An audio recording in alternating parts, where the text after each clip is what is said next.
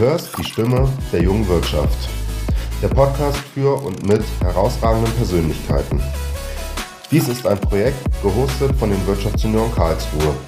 Wir wünschen dir viel Vergnügen beim Anhören.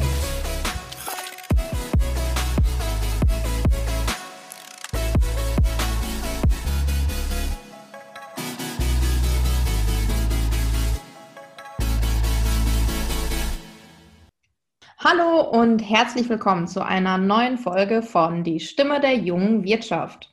Wir, die Wirtschaftssenioren Karlsruhe, freuen uns weiterhin spannende Gäste einzuladen, die wir mit uns auf die Reise nehmen, ob neu gegründeter Startup oder langjährig erfolgreicher Großkonzern.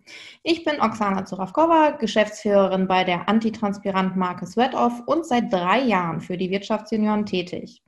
Für unsere elfte Folge freue ich mich, mit Niklas Hebborn zu sprechen. Niklas arbeitet zusammen mit Frank Thelen bei Freigeist und investiert in visionäre Neugründungen. Er ist spezialisiert auf innovative Energielösungen, kennt sich aber auch mit der Foodbranche mehr als gut aus. Niklas wird uns heute Einblicke in die Investition von Freigeist geben, dem Capital Venture Unternehmen, mit Fokus auf Deep Tech Startups. Freigeist hat sich auf Unternehmen in der Gründungsphase spezialisiert und setzt dabei auf einen Co-Founding-Ansatz. Ein Augenmerk wird dabei auf Nachhaltigkeit und langfristige Verbesserung der Lebensqualität und der Beitrag für die Gesellschaft gelegt. Ja, hi Niklas. Hallo, freut mich. Niklas, was sind denn deine Aufgaben bei Freigeist? Ich glaube, das kann man so ein bisschen in verschiedene Bereiche aufteilen. Also zum einen ähm, würde ich mal sagen, ist so 30 Prozent meiner Arbeit, wirklich neue Deals zu identifizieren und äh, neue Gründer kennenzulernen. Aber ich glaube, das ist so ein bisschen der, der Fokus von Freigeist. Deswegen machen wir extrem wenige Deals. Also wir fokussieren uns auf zwei bis drei Deals pro Jahr. Deswegen ist wahrscheinlich schon die anderen, sagen wir mal 70 Prozent oder vielleicht 60 Prozent meiner Arbeit wirklich mit den Unternehmen zu arbeiten. Das heißt, sich täglich zu überlegen, wie können wir die Unternehmen weiterentwickeln, welche Leute müssen wir einstellen, wie müssen wir das Unternehmen finanzieren in Zukunft, ähm, wie ist unser Go-to-Market, wie wollen wir Marketing, Sales aufbauen, also sämtliche operative Themen. Und da versuchen wir eben ähm, bei uns im Team in verschiedenen Rollen und verschiedene Experten sozusagen auf den Themen in den Unternehmen mitzuarbeiten. Und das ist wahrscheinlich ein anderer Großteil meiner Arbeit. Und wie genau kam es zu diesem Job? Also warst du vorher schon technisch interessiert? Was, was mich interessiert hat, war wirklich Unternehmen mit, mit aufzubauen und einen Impact zu haben, Unternehmen aufbauen zu dürfen. Ähm, ich bin sozusagen gestartet in einem Familienunternehmen, wo ich gesehen habe, dass das macht mir einfach Spaß, täglich aufzustehen und zu sehen, kleine Projekte mit voranzutreiben und zu sehen, wie können die dann wirklich in die Realität übergehen.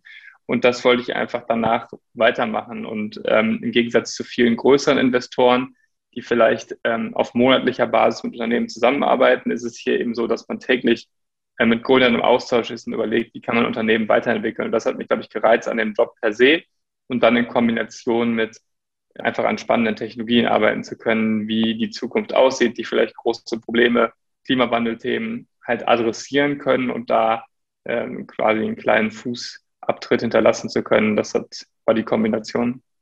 Und wie ist die Arbeit mit Frank Thelen? Ähm, warum ist sie vielleicht besonders? Also ich glaube, ich glaube, wir sind ein sehr gutes Team insgesamt äh, mit, mit verschiedenen Charakteren äh, und verschiedenen Experten. Ich glaube, das macht Freigeist erstmal, glaube ich, per se besonders. Also im Gegensatz zu manchen anderen Fonds haben wir zum Beispiel auch einen CTO, Alex Koch, ähm, und, und Frank hat eben eine sehr präsente Position nach außen ähm, was, wir, was er vor allen Dingen nutzt, um, glaube ich, generell Unternehmertum und Technologie nach vorne zu treiben in Deutschland, weil ich glaube, da haben wir einfach zu wenig zu tun. Ähm, und so versuchen wir uns zu ergänzen im Team. Und Marcel und Marc und ich sind halt eben beispielsweise mehr auf kommerziellen Themen unterwegs. Also wie, wie, welche Leute stellen wir ein, bis hin zu, wie finanzieren wir das Unternehmen? Und so sind wir in verschiedenen Themenbereichen unterwegs. Ich glaube, ja, macht sehr, sehr viel Spaß und so versuchen wir, sagen wir mal, 360 Grad diese Unternehmen zu unterstützen und auch diese verschiedenen Themenbereiche abzudecken, die man am Anfang eben braucht. Und da hilft natürlich Franks Marke und auch Franks Netzwerk zu verschiedensten Bereichen, Unternehmen, Politik, Medien, so da ein 360-Grad-Package für Unternehmen anbieten zu können. Okay. Und was würdest du sagen, was ist das Wichtigste, was du von ihm gelernt hast? Also kannst du uns davon vielleicht etwas mit auf den Weg geben? Also ich glaube, dass eine eine Qualität, die Frank vor allen Dingen hat, ist, äh, sagen wir mal, komplexe Sachverhalte extrem einfach herunterzubrechen in, in, in, in simple Worte und auf das zu reduzieren, was es am Ende des Tages wirklich ist, weil man, glaube ich, viele Pitch-Decks und Unterlagen hat, die, ähm, sagen wir mal, mit viel Bullshit-Bingo vollgeladen sind, was Unternehmen alles machen und äh, alles können. Und glaube ich, eine seiner Qualitäten ist wirklich zu sagen, okay, was, was macht ihr wirklich und warum ist das besser als andere? Und das sind, glaube ich, sehr, das am Ende des Tages sind das einfache Fragen, aber das einfach zu beantworten wiederum ist gar nicht so einfach. Ich glaube, das ist, das ist einer seiner Qualitäten auf jeden Fall, wo man definitiv viel lernen kann, sich auf das, auf das, auf die Basics zu konzentrieren. Was macht denn Freigeist als Unternehmen so besonders? Also du hast schon ein bisschen was erzählt und äh, wieso arbeitet ihr mit dem Co-Founding-Ansatz? Ja, ich glaube, wir haben erstmal alle per se mehr Spaß daran, Unternehmen wirklich selber mit aufzubauen. Also ich glaube, wir haben Spaß daran, Unternehmen zu finanzieren, aber äh, von der, glaube ich, von der DNA sind wir eher auf der Unternehmerseite, uns mit den Themen im Alltag eines Gründers auch auseinanderzusetzen. Da, da haben wir einfach per se mehr Spaß dran. Und daraus kommt auch so ein bisschen unser Modell, dass wir sagen, wir möchten diese, diesen Spaß an der Arbeit mit den Erfahrungen, die wir im Portfolio und die Frag, vor allen Dingen Frank, Marc und Alex über die letzten 15 Jahre halt äh, gewonnen haben, mit in die Unternehmen mit reinzubringen und zu sagen, ich, wir haben halt da und da schon mal die Sales-Prozesse aufgebaut und überlegt, wie machen wir Marketing oder wie können wir jetzt 100 Leute an Bord bringen in Unternehmen. Und diese Fragestellungen sind dann über die, über die Zeit hinweg und über die Unternehmen hinweg immer wieder ähnlich. Und das wollen wir aktiv in die neuen Unternehmen mit reintragen. Deswegen nennen wir das sozusagen diesen Co-Founding-Ansatz, also dass wir, sagen wir mal, eine verlängerte Werkbank der Gründer sind, zu sagen, wie könnte wir euch wirklich helfen. Ähm, und äh, deswegen haben wir uns für diesen Ansatz entschieden, äh, investieren deswegen auch nur privates Kapital, was hier aus dem, aus dem Partnerkreis zur Verfügung gestellt wird. Wir haben keine externen Kapitalgeber, ähm, wie jetzt vielleicht andere große Fonds, sondern versuchen uns eben auf wenige Investments zu konzentrieren und wirklich 360 Grad für unsere äh, Gründer da zu sein. Mhm, okay. Du hast gerade gesagt, ihr wollt einen Beitrag zur Gesellschaft auch leisten. Das kennt man ja auch von Unternehmern wie einem Elon Musk, der jetzt so mhm. übertrieben gesagt die Welt retten will. Woher nehmt ihr denn die Motivation, etwas so Großes mit anzugehen? Also ich kann mir gut vorstellen, dass es natürlich auch demotivierend sein kann, diese große Fülle ähm, ja, an Anforderungen. Also wo fängt man an? Wo fängt man an? Ja, das ist eine, das ist eine spannende Frage. Also wir versuchen das, bei uns heißt das so ein bisschen Hypothesen. Also wie sieht die Welt äh, in, in, Zukunft aus und was sind dabei die größten Probleme? Und am Ende des Tages sind wir dann auch Investoren und wollen in die Probleme mit dem größten Markt investieren, also wo ist am Ende am meisten noch zu holen. Aber ich glaube, so äh, teilen wir das Ganze auf und wo ähm, sind auch die größten Herausforderungen, die vielleicht unseren Planeten jetzt, sagen wir mal, bedrohen. Wenn man jetzt sagt, Klimawandel, hat, ist eine riesige Dimension, aber am Ende des Tages, in welchen Bereichen kann man welchen Impact haben? Es kann von, wie, wie ist die Energiegenerierung bis hin zu, wie ernähren wir uns, wie viel Fleisch essen wir jeden Tag? Das sind alles solche Fragen, die, die halt, die wir versuchen herunterzubrechen und zu gucken, in welchen Märkten kann man dann mit Technologie Lösungen bauen, die möglicherweise auch sehr verteidigbar sind. Also im Gegensatz zu jetzt irgendeine App, die man auf den Markt bringt, wie kann man wirklich durch Forschung und Entwicklung, die vor allen Dingen auch aus Laboren kommen. Deswegen ist uns, uns da besonders wichtig, mit, mit Universitäten und Forschungsinstituten zusammenzuarbeiten, diese Technologien, die vor allen Dingen auch in Deutschland da sind, äh, in den Markt reinzubringen, in ein großes Problem. Deswegen nicht einfach zu beantworten, wo man da anfängt, aber wir versuchen es irgendwie top-down herzuleiten und dann äh, da mit Technologie rein, reinzugehen. Mhm, okay. Ähm, gibt es darüber hinaus noch Faktoren, was für dich ein Unternehmen besonders interessant zum Investieren macht? Ja, also ich glaube, es gibt so ein paar Basic-Kriterien, die für uns gegeben sein müssen. Das ist so, was ich eben schon gesagt habe. Es muss einfach ein weltweites relevantes Problem sein. Und die Verteidigbarkeit muss durch, das, durch die Technologie und das Produkt erstmal sichergestellt sein. Also das, das kann man einfach nicht so einfach nachmachen, wenn man jetzt ein Wettbewerber ist. Also das ist so die, die Basic die erfüllt werden müssen und dann die anderen, wahrscheinlich 50 Prozent der Entscheidungen sind, sind eben die Gründer, die das Unternehmen aufbauen. Und das heißt nicht nur auf der einen Seite brillante Techniker, die diese Technologie eben entwickelt haben, sondern vor allen Dingen auf der anderen Seite auch sagen wir, Unternehmer, die das Unternehmen dann auch aus der Technologie hin zu einem Unternehmen bauen können, weil dazu gehören dann eben auch viele andere Dinge, wie sehr viele Leute einstellen, Strukturen und Prozesse zu bauen, als nicht nur dieses eine, die Technologie zu haben, sondern wie kriegt man das auf die Straße? Und das ist sicherlich äh, eins der größten Herausforderungen. Wie findet man schlaue Köpfe, die super Produkte bauen, aber auf der anderen Seite auch in der Lage sind, Unternehmen aufzubauen? Ja, und das, das ist dann schon schwierig zu finden oder dann kann dann die Magie entstehen, dass sehr große Unternehmen auch gebaut werden können. Okay, cool. Dann habe ich noch ein paar Fragen zu euren Investments. Lilium steckt ihr mitten in einem brandaktuellen Thema. Wie weit sind wir denn in Bezug auf fliegende Autos? ja, also ich glaube, es gibt dazu ja eine offizielle Kommunikation von, von Seiten von Lilium. Ehrlicherweise weiß ich das auch gerade gar nicht auswendig okay. aus dem Kopf, müsste ich selber mal auf der Webseite nachgucken. Genau, ich glaube, es ist eine sehr große Vision mit einem in dem Fall A, spannenden, ähm, spannenden Technologie und Produkt. Also nicht nur jetzt technisch sich zu überlegen, wie kann so ein elektrischer Jet halt steigen, sondern wie baut man daraus ein Produkt, mit welchem Service, wie ist das, wie fliegen die hin und her, was für ein Angebot gibt man am Ende dem Konsumenten. Ich glaube, das meine ich mit, wie kommt man aus Technologie zum Produkt.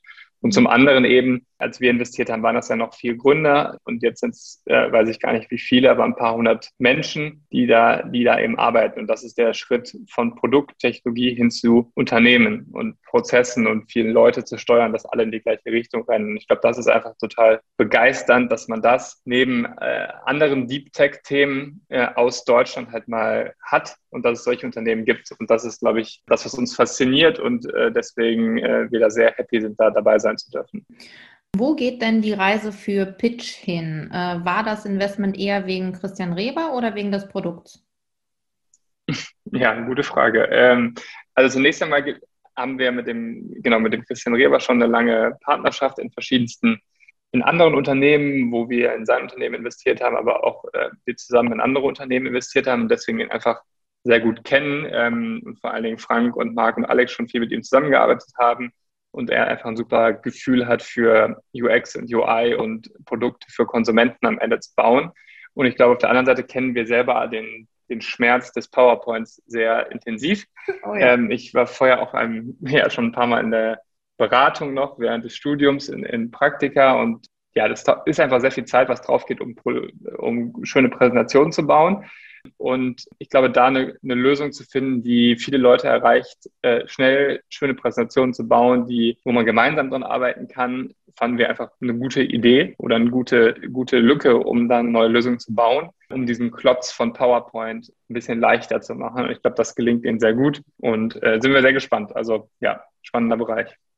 Okay. Wird es denn weitere Investments in dem Food-Bereich geben? Ja, also ich glaube, wir werden keine Investments mehr machen in diesem reinen Consumer-Food-Bereich, weil der kam aus der Höhle der Löwen, wo sich einfach sehr tolle Unternehmen wie Ankerkraut oder The Lunch entwickelt haben, die aber im Kern auf der, auf der Brand und dem super Produkt in Kombination basiert haben. Worauf wir uns in Zukunft im Food-Bereich konzentrieren werden, ist Sachen, die mehr aus der Forschung zum Beispiel herauskommen. Also wie kann man zum Beispiel Lab-Grown Meat oder pflanzenbasiertes Fleisch, was gibt es da für innovative Ansätze, neue Produkte zu entwickeln, die mehr Forschungselemente mit beinhalten. Von daher glaube ich, schauen wir uns diesen Bereich immer noch sehr intensiv an. Wir würden in keine reinen Consumer Brands mehr investieren. Und wie ist denn dann die Einschätzung zu Modellen wie Gorillas? Bleibt nach Corona noch davon übrig? Das Konzept von Gorilla basiert darauf, dass Gorilla kleine Lagerhäuser anmietet, wo sie bestimmte Lebensmittelprodukte und Getränke ähm, lagern und dann einen Service daraufhin anbieten in kürzester Zeit. Und ich glaube, das Versprechen ist innerhalb von zehn Minuten zu vergleichbaren Preisen wie im Supermarkt die Produkte, glaube ich, über, über Leute übers Fahrrad dann zu dir nach Hause liefern. Das heißt, wenn du jetzt sagst, ich hätte gerne noch hier eine Clubmate, die bei mir am Tisch steht, dann bringen wir dir innerhalb von zehn Minuten eine Clubmate vorbei. Und ich glaube, das ist die, äh, das ist das Geschäftsmodell, kurz und schnell Consumer Products wahrscheinlich in Städten liefern zu können. Ich glaube, die Antwort dazu ist, dass, ähm, dass der, der Venture Capital Bereich, glaube ich, ähm, muss mehr dazu kommen, auch in mehr Risiko zu investieren. Das wäre, glaube ich, sehr, sehr gut. Und diesem, dieser Idee von Venture Capital wieder nahe zu kommen, Risiken einzugehen und neue Unternehmen aufzubauen. Stattdessen geht halt viel Geld da rein in Geschäftsmodelle, die funktionieren, in Gründer, die es schon bewiesen haben oder in Softwareunternehmen, die in Anführungsstrichen sicheres Geschäftsmodell haben, versus in äh, Bereiche, die vielleicht wirkliche Innovation sind. Und ich glaube, da wäre es halt super, wenn immer mehr Fonds sich dahin platzieren. Ich glaube, das sieht man auch schon, dass da mehr Fonds hingehen. Also mehr Fonds haben dieses Thema jetzt auf dem Schirm, Richtung Energie, Cleantech, Mobilitätslösungen. Aber da einfach noch einen größeren Push zu haben, weil wir sind auch nur die Investoren, die ja am Anfang, wir investieren so zwischen 500 und 2 Millionen Euro. Aber wenn man jetzt ein ganz großes Unternehmen aufbaut, braucht man natürlich noch viel, viel mehr Kapital. Und da halt in das Series A, B und C immer mehr Investoren zu bekommen, die sich, die da halt auch Kapital bereitstellen und sagen, wir gehen das Risiko ein und das dauert vielleicht auch ein paar Jahre länger. Ähm, das das wäre sicherlich wünschenswert. Gut, dann ähm, hätte ich noch zwei Fragen. Und zwar äh, zum einen, welche Zukunftsmärkte schaut ihr euch aktuell besonders an? Ja, ich glaube, ein Thema habe ich eben schon so ein bisschen angedeutet. Das ist ähm, sämtliche Themen, die um, die um Energie herumgehen und Klimawandel sind, glaube ich, extrem wichtig. Auf der anderen Seite schauen wir uns ähm, neuerdings auch viele Bereiche im, im Space-Bereich zum Beispiel an, im Bereich Biotech wollen wir unser Team auch noch ergänzen, weil wir glauben, da gibt es spannende Bereiche in Zukunft, um den, den Menschen besser zu verstehen und äh, vielleicht auch bestimmte Krankheiten frühzeitig zu heilen. Das sind alles Bereiche, die wir uns neuerdings mehr angucken und, glaube ich, die nächsten zehn Jahre extrem relevant werden und äh, auch sowieso immer sämtliche Software-Themen, die um das Thema künstliche Intelligenz äh, sich drehen. Aber ich glaube, das, das gucken sich auch andere Investoren an. Aber die ersten Themen sind sicherlich Bereiche, wo wir uns versuchen, zu platzieren. Energie, Mobilität, Biotech, das sind sicherlich spezielle Bereiche und dann klassischere Softwarebereiche eben auch. Mhm. Du hast ja schon kurz erwähnt, eventuell Krankheiten äh, heilen zu können. Äh, wie hast du selbst denn Corona erlebt und wie gehen die Startups damit um? Eigentlich glaube ich, es kommt natürlich total darauf an, welche Bereiche man investiert ist. Wenn man jetzt viel im Bereich Hospitality oder Tourism und Travel und sowas investiert ist, dann war das sicherlich extrem schwierig. Auf der anderen Seite waren wir oder sind wir in verschiedenste Bereiche, die äh, wie Food, was eigentlich gut funktioniert hat, weil Leute irgendwie mehr gekauft haben, mehr online gekauft haben, aber auch die anderen Unternehmen waren relativ schnell darin, ihre Vertriebsprozesse auf online umzustellen, was sicherlich ein Vorteil war, weil wir schon vorher viel über Videokonferenzen das gemacht haben und so der, der Zugang zum Kunden weiterhin da war. Ich glaube, für Unternehmen, die extrem offline unterwegs sind und extrem davon leben, irgendwo hinzufahren, war das sicherlich eine sehr schwierige Zeit. War zum Glück, zum Glück bei uns im Portfolio recht wenig. Ähm, und was uns, glaube ich, fasziniert hat, ist, dass, dass das Corona eigentlich keinen Abriss darin getan hat, weniger Gründungen durchzuführen. Also wir haben eigentlich immer noch viele Unternehmen gesehen. Es wurde immer noch viel gegründet. Das ist ähm, ja, sehr erstaunlich oder sehr positiv. Okay. Niklas, du bist noch ziemlich jung. Ähm, siehst du das eher als äh, Chance oder als Schwierigkeit äh, im Alltag? Es das heißt ja oft, äh, die Jungen haben keine Ahnung. Andererseits haben die Jungen natürlich auch mehr Tatendrang. Wie siehst du das aus deiner Perspektive? Also ich, ja, ist natürlich schwierig selber zu beurteilen, äh, weil man sozusagen noch nicht in der anderen, auf der anderen Seite sitzt. Äh, aber ich glaube, was bei Freigeist auf jeden Fall der Fall ist, oder das muss man rückblickend auch Frank, Marc und Alex sozusagen zugute schreiben, dass die Marcel und mir und jetzt ähm, auch anderen Leuten, die wir jetzt noch neu fest eingestellt haben, die auch noch jung sind, glaube ich, da immer eine Chance geben, sich zu beweisen und, und, und rein zu, reinzuknien. Und ich glaube, das merken wir auch in, den, in unseren Portfoliounternehmen, dass wir immer weniger auf Erfahrung setzen, sondern mehr auf Drive. Und natürlich müssen die Leute auch am Ende irgendwie intelligent sein und ein paar Sachen inhaltlich mitbringen. Das ist natürlich außer Frage. Aber mehr auf Drive zu setzen und Lust zu haben, sich in Sachen reinzuarbeiten und da einfach das Beste zu geben. Und ich glaube, das ist insbesondere total wichtig beim, beim Startup, weil du hast eben nicht, jeder Tag ist nicht gleich und du arbeitest nicht nur an bestimmten Bereichen wo du vielleicht wie eine Maschine funktionierst oder wo du immer die gleichen Prozesse hast, wo du deine Erfahrung mit anlegst, sondern es kommt eher darauf an, dass du dich jeden Tag in ein neues Problem rein denkst und äh, du fängst vielleicht im Sales an und auf einmal musst du dich mit Partnerschaften und Verträgen beschäftigen und dann muss irgendwie auch noch was im Marketing gemacht werden und, und so ist, glaube ich, die Vielfalt der Aufgaben breiter. Deswegen sind wir bei Freigeist und das war sicherlich dann noch die Idee von von Frank, Marc und Alex, bei Marcel und mir, lieber zu sagen, okay, lass lieber auf eine jüngere Generation setzen, die vielleicht noch nicht alles inhaltlich kann, ja, sich da aber reindenken kann und ähm, dann mit Drive halt und Motivation die Themen erarbeiten. Und das ja, funktioniert im Portfolio auch sehr gut. Von daher ist das da eher unsere Marschroute. Ja, das ist so die, die Kurzform davon. Okay, danke dir.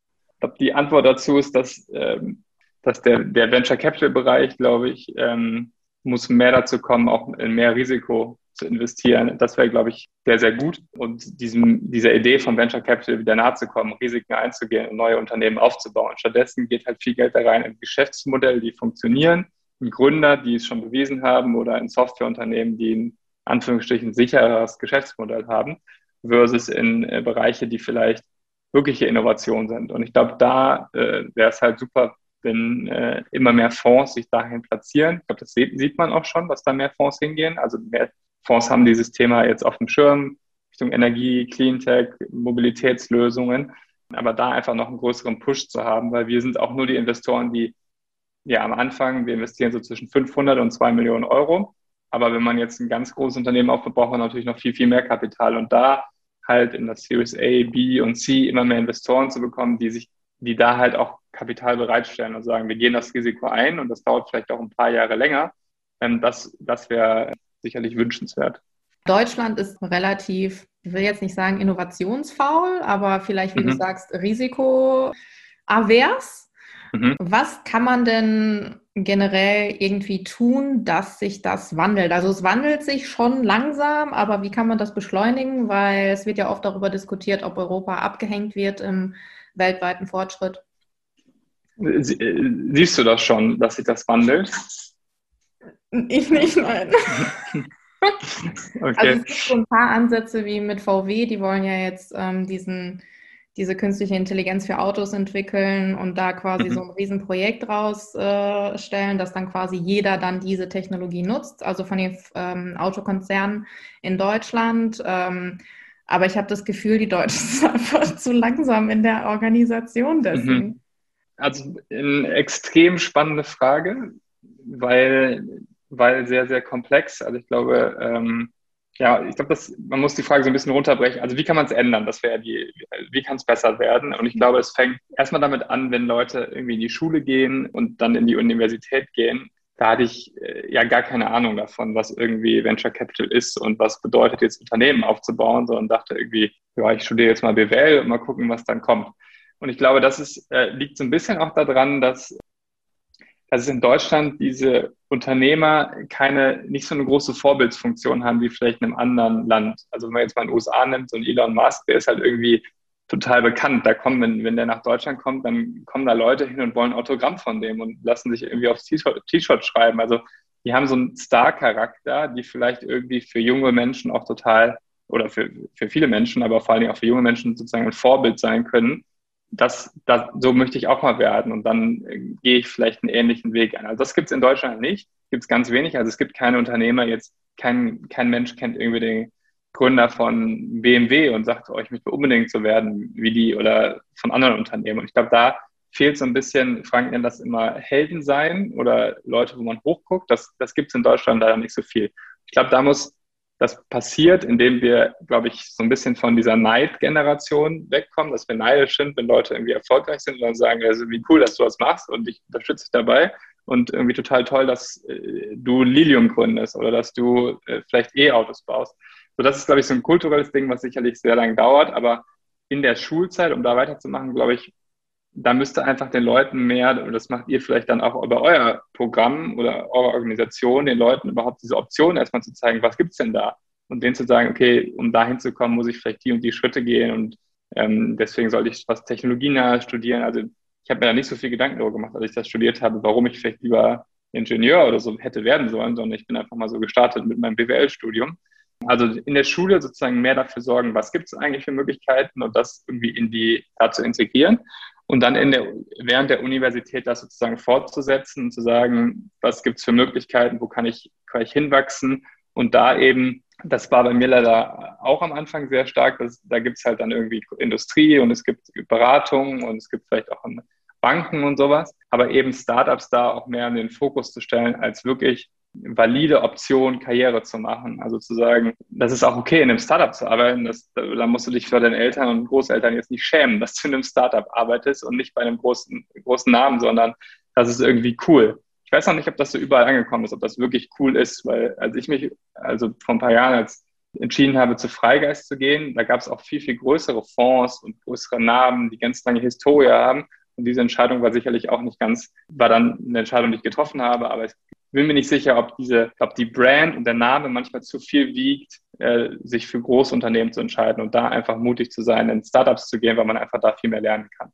Ähm, und dann, ähm, ja, sicherlich insgesamt äh, neben den anderen Punkten eben halt mehr Risikobereitschaft, das einfach zu akzeptieren, dass auch okay ist, dass mal was scheitert. Ja, daraus lernt man sehr viel und ist extrem komplex, kann man an vielen Stellen anfangen, aber ähm, wir versuchen es viel durch äh, Zusammenarbeit mit Universitäten. Deswegen äh, Frank auch viel an Universitäten und das irgendwie erstmal transparent zu machen, wie so ein Karriereweg aussehen kann, um Forscher auch anzusprechen, zu sagen, guck mal hier, du kannst auch deine Patente ausgründen und daraus Unternehmen bauen. Ich glaube, da kann man an vielen Stellen anpacken. Aufklärung betreiben sozusagen. Genau. Mhm. Hat mich gefreut, dich kennenzulernen. Sehr gerne. Bis ja, dann. Ciao.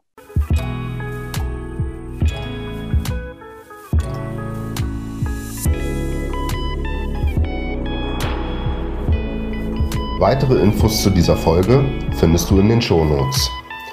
Wir freuen uns auf dein Feedback und nicht vergessen, Häkchen rein beim Abo wäre fein.